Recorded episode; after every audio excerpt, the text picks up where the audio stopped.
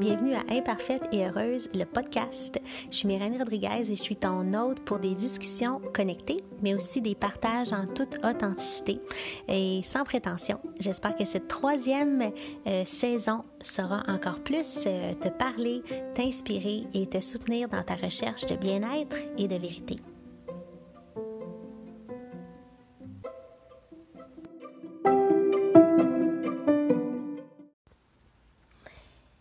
Aujourd'hui, je vous parle euh, sans pouvoir vous révéler tout ce que j'ai envie de vous révéler. Euh, question euh, de respect pour, pour les gens impliqués. Mais vous allez bientôt savoir tout. Mais, et j'avais vraiment envie de vous partager ce qui se passe en ce moment pour moi. C'est la première fois où c'est aussi clair et intense euh, que mon âme me demande de faire quelque chose et que le reste de mon être euh, doit s'ajuster à ça d'une façon euh, quasi instantanée. Parce qu'on le vit tous de ces moments-là où l'âme nous révèle une grande vérité de soi, nous demande de, faire, de prendre action par rapport à quelque chose, quand on sent que la voix mettons, euh, c'est la voie bleue. Cette temps on entend beaucoup parler de pilule bleue, pilule rouge. Donc, on, sait que la voie, c'est la bleue. Et pour une raison X, euh, on va tolérer longtemps. On, à partir du moment où on a fait un constant, on va tolérer longtemps et on va rester dans le chemin qui n'est pas bleu. Euh, puis on va comme tout doucement attendre que ça explose. Que la vie rende ça tellement dur qu'on n'ait pas le choix. La dernière, euh, au dernier épisode, je vous ai partagé euh, mes défis de santé que j'avais euh, avant par rapport aux articulations, mais aussi par rapport à l'épuisement professionnel. Je le savais que j'étais pas au bon endroit à cet endroit, à cet emploi-là. Tout mon âme me criait de changer d'emploi. Toutes les fibres de mon corps me disaient c'est pas ta place, t'aimes pas ça, cet endroit-là, pour plein de raisons. en fait, c'est que j'aimais l'endroit, mais j'aimais pas le poste que j'avais accepté de prendre, puis je l'avais accepté euh, pour plus de stabilité, plus de sécurité financière. Euh, et là, ben, j'étais aussi dans ma culpabilité de devoir euh, décevoir ces gens-là pour qui je travaillais depuis déjà à l'époque 7 ou 8 ans. mais au bout d'un an, au poste de gestion, au poste de directrice, j'ai fait un épuisement professionnel et, et j'ai attendu, mais à la dernière minute, assez, là, que a fallu, bien, je leur ai demandé de partir en congé. Ils m'ont dit non. J'ai exigé de partir en vacances parce que si je partais pas en vacances, j'allais complètement devenir folle. Et en revenant de mes vacances, quand je me suis stationnée dans, dans l'entrée du centre de conditionnement physique, j'ai vomi. Et donc, je m'étais poussée complètement à bout, mais à un point où euh, non seulement mon corps physique était complètement exténué, était complètement en réaction intense, mais aussi à ce stade-là où j'étais plus capable de voir avec amour euh, la situation. J'en voulais à mes employeurs, j'en voulais à l'entreprise. Euh, j'étais dans mon ressentiment et pourtant, dans le fond, c'était de ma faute.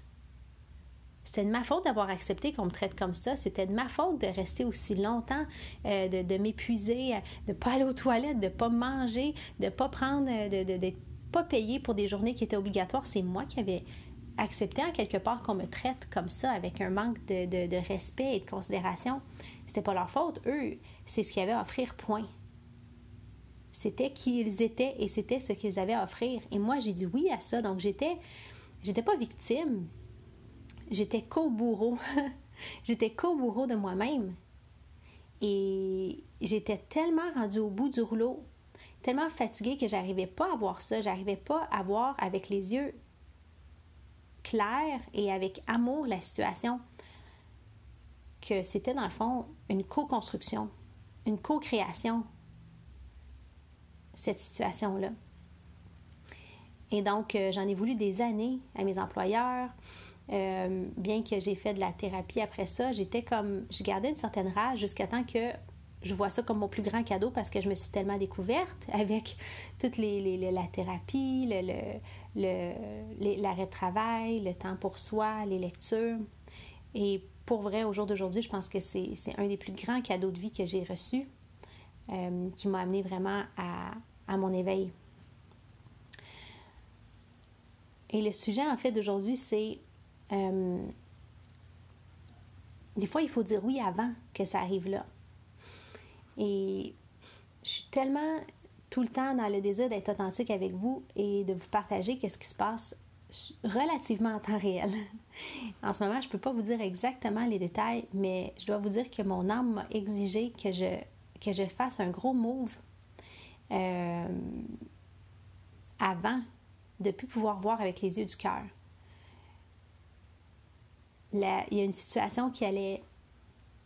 Si je la laissais aller, dans quelques années, cette situation aurait explosé avec du ressentiment et, des gens heurtés. Et là, tout de moi euh, a accepté, parce qu'il a fallu que j'accepte euh, la demande de mon âme qui était ultra claire.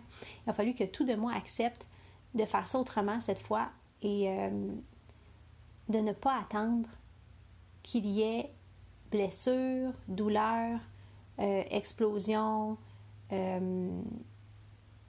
fatigue ultime, frustration mutuelle. Et donc, pour une fois, le discours a été, que ce soit pour finir une, relation ou finir euh, une relation d'affaires ou euh, un, projet euh, sportif, peu importe ce dans quoi on est impliqué pour. L'idéal, ce serait toujours de finir en bon terme. L'idéal, ce serait toujours de, de finir quand on s'aime encore. De finir quand on voit encore le beau chez l'autre et non pas d'attendre de plus voir le beau dans la situation, dans l'événement ou dans l'autre pour avoir comme une raison de, mettre le feu là-dedans puis de partir euh, frustré puis de se sentir moins coupable parce que on a la frustration, on a la colère, fait que ça part mieux hein, dans ce temps-là. En fait, ça part pas mieux, ça part plus facile. On ressent moins de culpabilité, on ressent moins de doute. Est-ce que je fais la bonne chose? si j'aurais pu toffer encore, est-ce que je fais la bonne chose de, de terminer ça?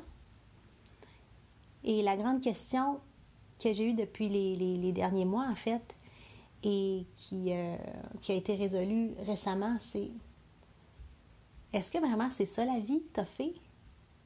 Faire des compromis tout le temps, se sacrifier jusqu'à temps qu'on soit plus capable? Ou est-ce que, quelque part, euh, la vie est faite pour être facile et belle? Et laisser l'ordinaire pour créer l'extraordinaire ou laisser le beau pour créer le magnifique? La réponse qui est montée en moi, c'est la vie est supposée être magnifique.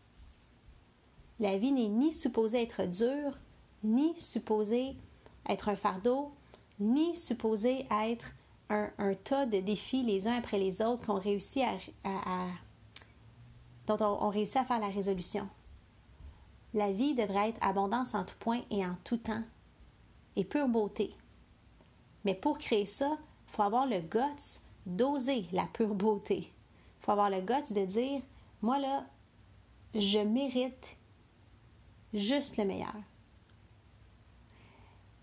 Petit clin d'œil, j'en ai partagé, j'ai partagé euh, ma situation une de mes bonnes amies cette semaine, puis je lui disais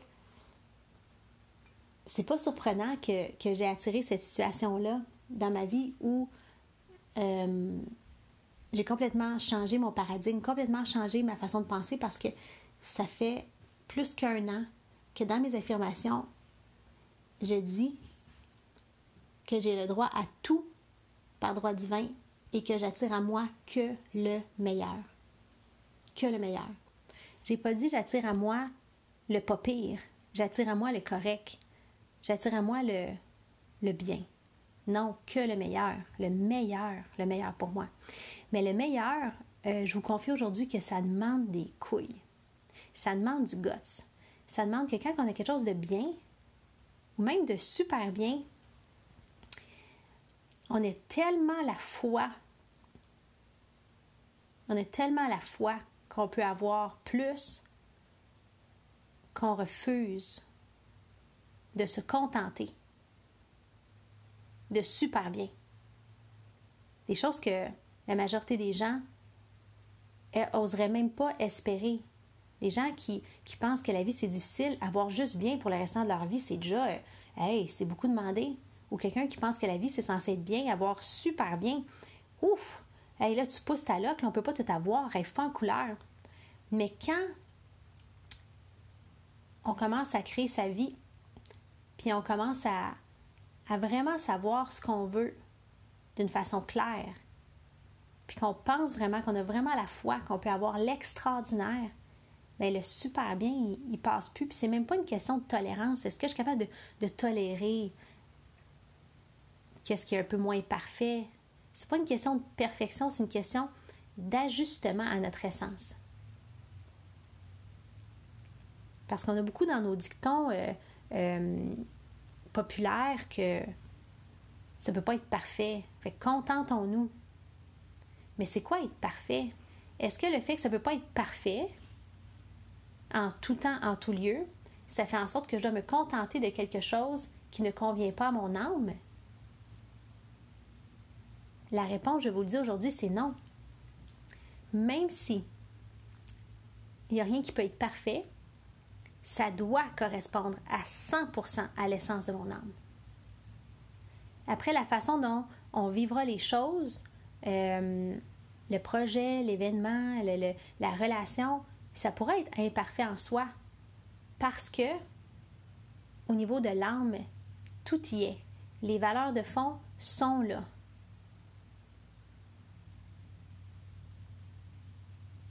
Je sais que c'est une grosse réflexion. Je ne sais pas si vous allez, tout le monde, comprendre l'ampleur de, ce questionnement, de, cette réflexion et de ce constat. Euh, si dans, ta pensée, tu le sais que de la façon que tu penses, c'est ouf, la vie c'est difficile, je t'invite à voir, à te permettre une coche de plus, à changer ta mentalité pour réussir à dire la vie, c'est beau ou la vie, c'est bien. Si pour toi, la vie, ça ne peut pas être parfait, je t'invite à créer, changer ton paradigme, tes pensées, tes croyances pour amener la vie peut me correspondre en tout point. Donc, juste de monter d'une coche ce à quoi tu as droit. Parce que la réalité, c'est qu'on a le droit à tout. Toute l'abondance du monde dans toutes les sphères de notre vie, et ce, simultanément. Je te remercie d'être à l'écoute. Ça me touche profondément. Et j'espère avoir mis un peu euh, de rêve et d'espoir.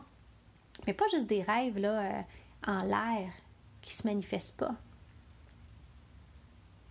Des rêves que tu mettras à exécution, que tu verras se matérialiser. Namasté.